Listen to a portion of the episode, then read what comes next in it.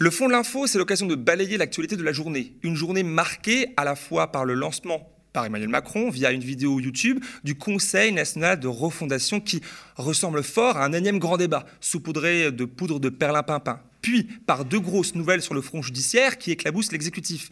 L'annonce d'un procès d'Éric Dupont-Moretti, le ministre de la Justice, devant la Cour de justice de la République, et l'annonce de la mise en examen d'Alexis Collère, le secrétaire général de la présidence, pour prise illégale d'intérêt. Pour évoquer ces deux actualités, je vais recevoir mes confrères Théophile Cuomo du Média et Jean-Baptiste Rivoire d'OFF Investigation, média indépendant qui a réalisé une série documentaire sur Emmanuel Macron, dans lequel un épisode est consacré à l'affaire Colère. On commence tout de suite par le lancement du Conseil national de la refondation sur YouTube. On regarde un extrait de l'intervention vidéo du chef de l'État. Il y a une volonté d'être associé mais pas simplement au moment des élections, pas simplement dans des temps de délibération, mais de participer à la prise de décision d'être vous-même des acteurs de ce qu'est l'action publique. Et de dire le citoyen n'est pas quelqu'un à qui on va imposer des décisions, à qui on va même proposer des solutions sans être pleinement associé à la réponse. Cette méthode différente, c'est celle que j'ai voulu porter en campagne avec ce fameux avec vous. C'est celle que j'ai voulu installer dès les premiers jours de ce mandat et qui est au cœur du Conseil national de la refondation. Ce Conseil national de la refondation, au niveau national, c'est ce que j'ai lancé il y a quelques semaines à Marcoussis avec la Première ministre et plusieurs ministres, réunit le gouvernement, les forces euh, syndicales, patronales, les forces politiques, évidemment euh, l'ensemble des représentants euh, de nos territoires et donc des associations d'élus, mais également les forces vives de la société et donc toutes celles et ceux qui représentent le monde associatif, nos ONG et les différentes causes qu'ils portent. En plus, évidemment, des présidentes et présidents des chambres qui sont prévues par la Constitution. M'ont rejoint en plateau, respectivement, Théophile Cuomo du Média. Salut Gémile. Salut Théophile. Et JB, Jean-Baptiste Rivoire, d'Off Investigation. Bonsoir Gémile. Ça va bien? Ça va. Je vois que vous avez pas mis votre col roulé. Ah non, c'est très mal. Ben, vous n'êtes pas assez colère. Du coup, bon, Théophile, tu as pris le temps de regarder cette vidéo avec euh, attention tout à l'heure. Est-ce que tu peux la résumer pour ceux qui n'ont pas regardé et nous expliquer ce que, bah, ce que tu en as pensé finalement? Bah oui, je me suis euh, tapé les 13 minutes de cette euh, allocution. Alors, on va commencer par les aspects formels, euh, le fameux col roulé dont, tu as parlé. Alors, on ne sait pas si Emmanuel Macron a emprunté celui de Bruno Le Maire pour diminuer son empreinte écologique ou alors s'il en a acheté et à combien. Bref, on ne sait pas. C'est pas, pas l'info. on ne va pas forcément faire une enquête là-dessus. Ben, disons, au-delà donc de cet aspect formel, de, cette, euh, de, ce euh, gadget euh, col roulé, il y a le choix, le choix de YouTube en fait pour, pour communiquer.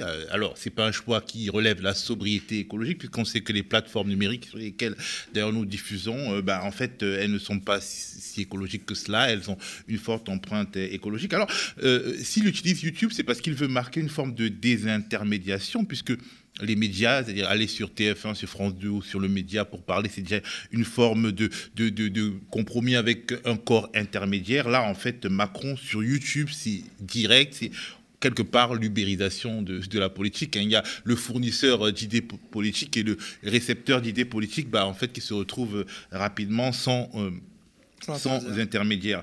Alors, dans le fond, euh, Emmanuel Macron, donc, il a évoqué le fameux Conseil national la refondation, son nouveau gadget, un outil qu'il présente comme la continuation d'un choix qu'il aurait commencé lors de son précédent mandat, c'est celui de la démocratie participative. Alors, on va dire que Macron a réécrit un peu l'histoire du grand débat et de, la Convention euh, citoyenne pour le climat, parce qu'il explique à quel point ben, ces rendez-vous, ont modifié sa manière de faire la politique, ils ont une importance clé dans ses choix politiques.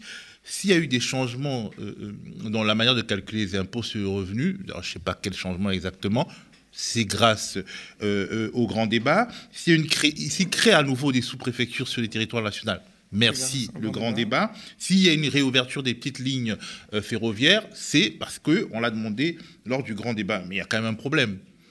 Le problème, c'est que les cahiers des doléances déposés dans les mairies, dans le cadre de ce grand débat, n'ont jamais été rendus publics. Ils n'ont jamais été numérisés. Ils n'ont jamais été.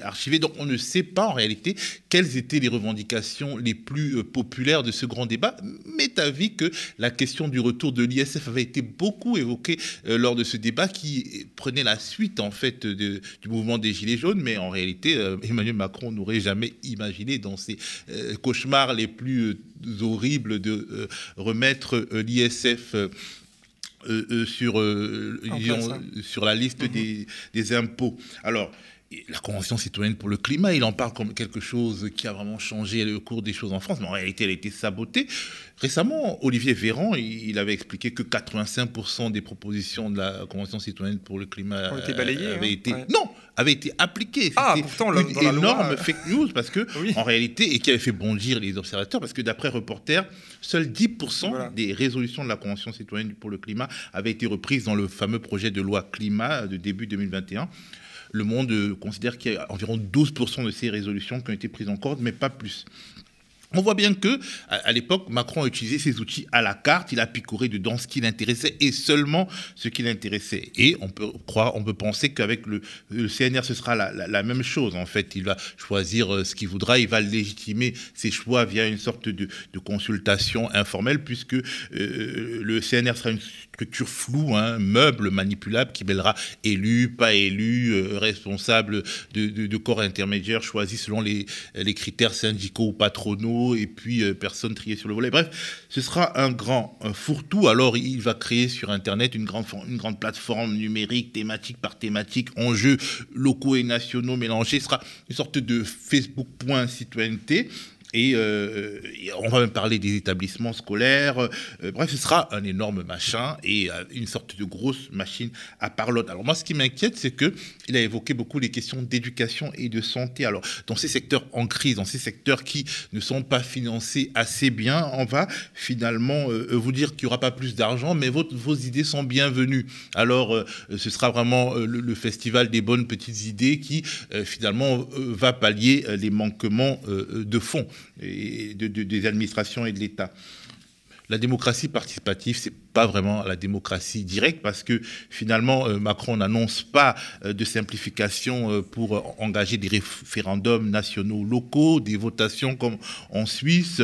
Il, faudra toujours 10% des électeurs pour enclencher le fameux référendum d'initiative partagée, ce qui est quasiment hors d'atteinte, enfin qui, est hors d'atteinte d'ailleurs. Même les remontées des sondages, ils s'en foutent puisque aujourd'hui on sait qu'une majorité de Français, mais une majorité très nette de Français ne veut pas de, de la réforme des retraites, de l'allongement de l'âge du départ à la retraite, mais Macron va le faire parce que finalement, euh, il n'y a que ce qui l'intéresse dans la parole citoyenne qui l'intéresse, qui, qui, récupère. Donc on peut, alors les néolibéraux accusent tout le monde de, populisme, mais, on peut voir dans cette initiative une forme de populisme et même euh, de démocratie populaire euh, comme euh, dans les, régimes à parti unique où finalement le grand timonier mobilise toute une armée de citoyens qui viennent dire à peu près ce qu'il a envie d'entendre et ce qu'il entérine dans des résolutions du parti qui avaient été écrites avant, avant les grands désagapes populaires. Bien. Euh, est-ce que toi, JB, tu as cette, euh, tu partages cet avis sur cette question euh, Est-ce que pour toi, ces annonces aujourd'hui font écho aux annonces précédentes et que c'est tout ça un peu un, simulacre de démocratie? Ou alors pas du tout C'est quand même des avancées. On peut saluer alors, les propositions. Je ne sais pas très bien concrètement qu'est-ce qu'il a annoncé vraiment, enfin à part un, effet d'annonce. Et moi, je, je, ferais plus court que, que, Théo, mais je suis assez d'accord. Je pense que si Emmanuel Macron était favorable à l'approfondissement de la démocratie en France, on s'en serait aperçu depuis longtemps. Voilà simplement. Alors on peut dire quand même que cette opération de com en est une et a plutôt réussi puisqu'il est sur YouTube effectivement sans intermédiaire, mais a été noyé par deux, euh, deux autres infos qui ressemblent à deux bombes jetées sous les pieds de Macron et de la Macronie en général. L'annonce d'abord, comme je disais tout à l'heure, du renvoi en procès du ministre de la Justice, Éric Dupont-Moretti, qui sera jugé par la Cour de justice de la République, une première, il faut le souligner aussi, et celle de la mise en examen d'Alexis Collère, euh, donc le secrétaire général de l'Élysée, souvent décrit comme le vice-président. Les deux hommes sont soupçonnés du même délit, c'est-à-dire euh, prise illégale d'intérêt. Alors on commence par Éric Dupont-Moretti. Pour savoir ce qui lui est reproché, on va regarder un extrait tout de suite d'un entretien euh, que nous avait euh, accordé l'ancienne présidente du syndicat de la magistrature, Katia Dubreuil, en février 2021. Elle a été interviewée par notre confrère Filippo Ortona. On regarde. La Cour de justice de la République va ouvrir une enquête contre Éric Dupont-Moretti. Alors c'est une plainte pour prise illégale d'intérêt qui a été déposée par les deux principaux syndicats de magistrats. Ils accusent le garde des Sceaux d'utiliser sa fonction pour se venger de euh, plusieurs magistrats et en particulier de ceux qui ont épluché ces fadettes, ces relevés euh, téléphoniques en marge de l'affaire euh, Paul Bismuth. Le parquet national financier cherchait alors à identifier la taupe qui a prévenu Nicolas Sarkozy et son avocat Thierry Herzog qu'ils étaient sur écoute. Celui qui était à l'époque un ténor du barreau hurle au scandale, parle de méthode de barbouze et porte plainte contre le PNF. Ils ont euh, constaté qu'il y avait euh, Maître Dupont de Moretti dans les contacts euh, de Maître Herzog. Et quand cette affaire a été révélée, Maître Dupont de Moretti, avocat à l'époque, s'était insurgé en disant que c'était pas normal qu'on a regardé dans ses, ses relevés téléphoniques, que c'était une barbouzerie. Il avait eu des mots très très violents à l'encontre du parquet national financier. Il faut savoir qu'en France, on a le droit de demander pour le moment, en l'état du droit, hein, les relevés téléphoniques des avocats. Il n'y a pas de, règles particulières par rapport à ça. Il a déposé plainte hein, pour violation de sa vie privée contre euh, le parquet national financier. Une semaine plus tard, après avoir déposé cette plainte, il devient ministre de la Justice. Nous allons euh, le voir en lui disant euh, que nous allons travailler avec lui, mais qu'il faut qu'il clarifie son positionnement parce que maintenant qu'il est ministre, il a un certain nombre de pouvoirs, notamment de déclencher des enquêtes disciplinaires contre les magistrats, et que effectivement il y avait une inspection qui avait été lancée par Madame Belloubet pour aller voir comment fonctionnait le service du PNF dans cette affaire. L'inspection devait être rendue bientôt. On lui a dit vous ne pourrez pas prendre de décision dans cette affaire-là, alors que vous-même, vous aviez déposé plainte contre le parquet national financier. Vous seriez en conflit d'intérêts. Mais quand le rapport de l'inspection a été rendu, il a quand même pris une décision, il a décidé d'aller plus loin et là de lancer une enquête prédisciplinaire contre trois magistrats du parquet national financier. Donc euh, finalement, il a utilisé ses prérogatives de ministre qui lui permettent de lancer des enquêtes contre les magistrats dans une affaire dans laquelle il était directement concerné. Donc c'est là, si vous voulez, le problème, c'est qu'un ministre ne peut pas utiliser ses pouvoirs de ministre pour régler ses comptes. Alors quand on écoute ça, on pourrait quand même se demander assez facilement comment est-il possible que Macron ait choisi euh, Dupont-Moretti alors qu'on connaissait cette affaire, ces, ces problèmes-là, ce conflit d'intérêts?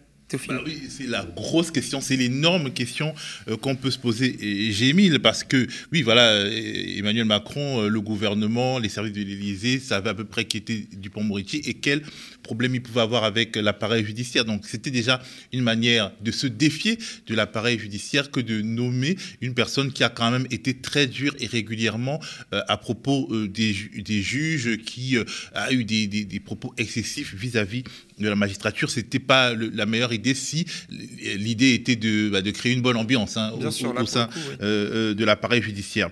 Mais euh, il y a forcément quelque chose qui plane dans tout cela, c'est l'ombre de Nicolas Sarkozy, parce qu'il y a eu une thèse qui considère que Emmanuel Macron, quelque part, est lié à, Nicolas Sarkozy par une sorte de pacte, de, pacte et d'alliance, et quelque part nommé Éric Dupond-Moretti, qui était proche de la Sarkozy via euh, l'avocat Thierry Herzog c'est lui donner la possibilité bah, de combattre ceux qui veulent faire euh, tomber entre guillemets Nicolas Sarkozy, ceux qui veulent juger Nicolas Sarkozy, ceux qui veulent euh, que Nicolas Sarkozy paye pour les différents délits qu'on a pu lui reprocher. C'est vraiment une manière. je ne vois pas d'autre explication politique en dehors de, de, cette volonté de rendre service à la Sarkozy et sur d'autres dossiers, on a vu ça. N'oubliez pas qu'il y a un autre ministre très important qui est inféodé à Sarkozy, c'est Gérald Darmanin, le ministre de l'Intérieur, de la police. hein, donc euh, chez Macron, la police et la justice sont tenues par deux sarkozystes, effectivement. Et on voit que euh, Nicolas Sarkozy a beaucoup aidé Emmanuel Macron lors de la présidentielle de 2022 en savonnant la planche à la candidate euh, de, son propre camp, Valérie Pécresse. en faisant fuiter dans le canard enchaîné dans d'autres médias à quel, à quel point il a trouvé nul, et en gros, en, en conduisant quelque part l'électorat naturel de LR vers Nicolas Sarkozy. Un candidat. Un candidat de LR à 12, 13 ou 14% et peut-être que euh, Emmanuel Macron ne serait même pas au second tour de la présidentielle. Donc, vraiment, la question euh, de, cette alliance, moi, je pense que sans euh, être, disons, conspirationniste, on est obligé de se la poser parce qu'il n'y a aucune raison de nommer Éric Dupond-Moretti qui par ailleurs, n'est pas un homme politique, euh, n'a jamais... Euh, il refusait d'ailleurs hein, d'être ministre de la Justice. Mais il, l'a été, et aujourd'hui, il continue l'être. Il est mis en cause depuis un certain nombre d'années. il, aurait pu être viré à l'occasion du, second mandat, mais il est toujours là. Bah, Pourquoi est-il là? C'est la question qui se pose. Alors du coup, comment peut-il continuer à être ministre dans ce cadre-là? Bah, c'est un peu l'impression générale que donne ce, gouvernement et ce pouvoir, c'est que les conflits d'intérêts au cœur de l'État n'ont pas l'air de beaucoup les déranger. Euh, après, comme, euh, comme la presse est quand même assez euh, tenue souvent par des gens qui sont assez proches du président ou qui ont appelé à voter pour lui, il y a un moment donné, les signaux d'alarme d'une démocratie sont un peu éteints ou endormis, on a l'impression. Donc, du coup, c'est un peu comme s'ils se croyaient tout permis, quoi. Alors, il n'y a pas que cette affaire, il y en a une autre. Euh, parlons désormais du coup de l'autre séisme judiciaire d'aujourd'hui, comme je disais, l'affaire Colère. On rappelle qu'Off Investigation, que tu représentes aujourd'hui, dont tu es euh, le, créateur, a réalisé un documentaire sur l'affaire Colère dans, dans, le cadre d'une série dont le titre était Emmanuel Macron, et toujours, puisque c'est en ligne, euh, un homme d'affaires réalisé. On regarde un extrait. Le 6 octobre 2016, Alexis Colère obtient enfin son feu vert pour aller se mettre au service de MSC. Mais avant de rejoindre le géant italo-suisse, il est nommé directeur général d'En Marche, le mouvement lancé par Emmanuel Macron pour sa campagne présidentielle. Un mois plus tard, Colère rejoint enfin MSC en tant que directeur financier. Il s'installe alors à Genève, payé par MSC près de 28 000 euros par mois. En parallèle, il va continuer à animer en coulisses l'état-major de la campagne d'Emmanuel Macron.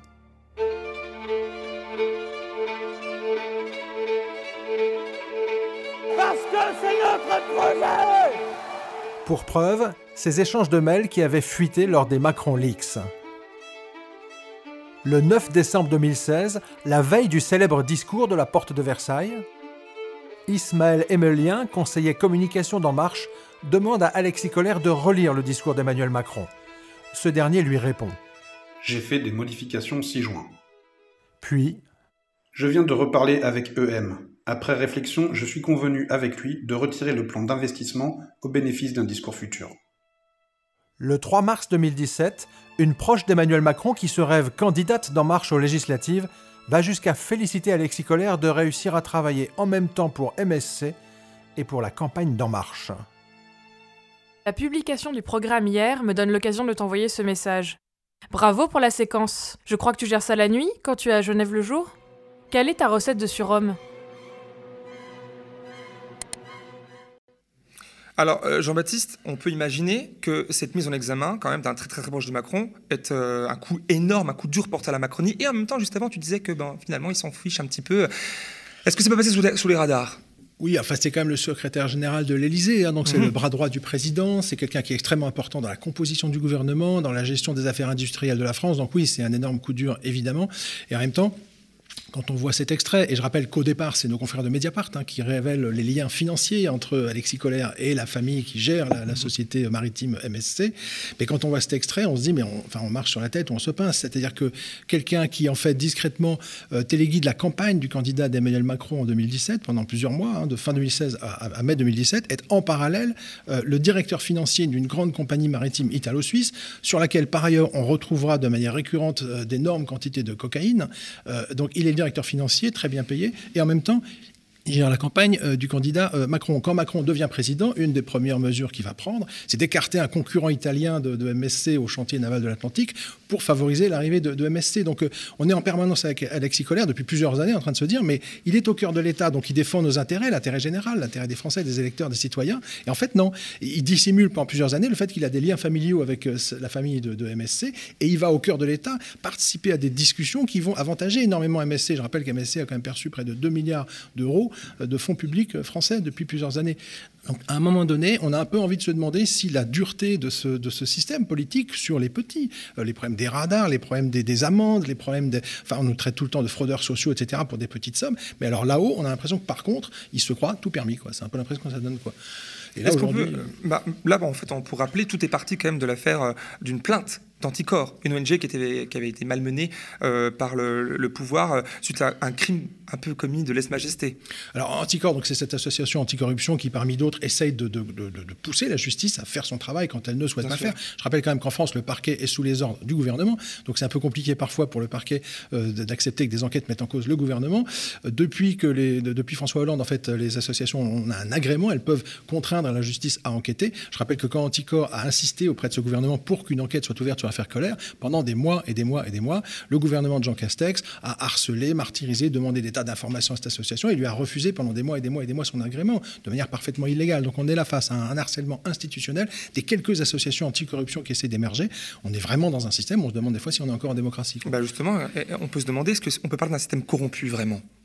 La corruption est importante en France. hein. Il, faut, il, faut, il faut quand même ou- oublier. Enfin, la France, ça a été 1789, ça a été la Déclaration des droits de l'homme, ça a été des choses formidables, ça a été la résistance. Ça, c'est ce qu'on aime bien un peu se, se remémorer. Mais Bien la France, c'est beaucoup d'autres choses. La France, c'est des crimes coloniaux monstrueux. La France est aujourd'hui un pays hautement corrompu. Et la France est un pays qui, à mon avis, dont, dont la séparation des pouvoirs mythique de Montesquieu ne fonctionne plus. Je veux dire, la justice n'a pas les moyens de travailler. Le Parlement est beaucoup trop souvent un Parlement croupion. La presse est achetée et massivement corrompue. Enfin, pardon, quand la presse est entre les mains de, de, de 5 ou 6 milliardaires, il y a quand même un énorme problème démocratique. Donc, oui, on a un dysfonctionnement majeur qui fait qu'au sommet de l'État, ça dysfonctionne gravement. Et de temps en temps, heureusement, on a des magistrats qui arrivent à faire un peu le, boulot et rattraper un petit peu ceux qui euh, mélangent le plus leurs casquettes, hein, le pantouflage, ces fameux hauts fonctionnaires qui passent leur temps à aller tripler leur salaire dans le privé pour ensuite revenir au cœur de l'État, retrouver des informations qu'ils vont ensuite vendre au privé. Enfin, ça fait des années que c'est dénoncé par des tas de confrères comme Vincent Jovert. Il faut faire quelque chose aujourd'hui. On ne peut pas laisser ça indéfiniment. Peut-être dernière question, est-ce qu'on peut imaginer que Macron désactive, se sépare, enfin sacrifie Colère? Alors ça fait plusieurs mois hein, que, que- que, euh, il se dit dans Paris qu'Alexis Colère est quand même nettement fragilisé euh, par cette affaire ou, ou par d'autres. Euh, oui, un, un jour ou l'autre, Colère partira de l'Élysée, peut-être plus rapidement qu'on ne pense. Je pense que c'est quand même compliqué d'avoir un numéro 2 de l'État quasiment mis en examen pour, euh, pour le- les motifs pour lesquels il a été mis en examen et qui resterait euh, comme ça avec le pouvoir énorme qu'il a dans le système présidentiel français. Ça me paraît compliqué qu'il reste très longtemps au pouvoir. oui.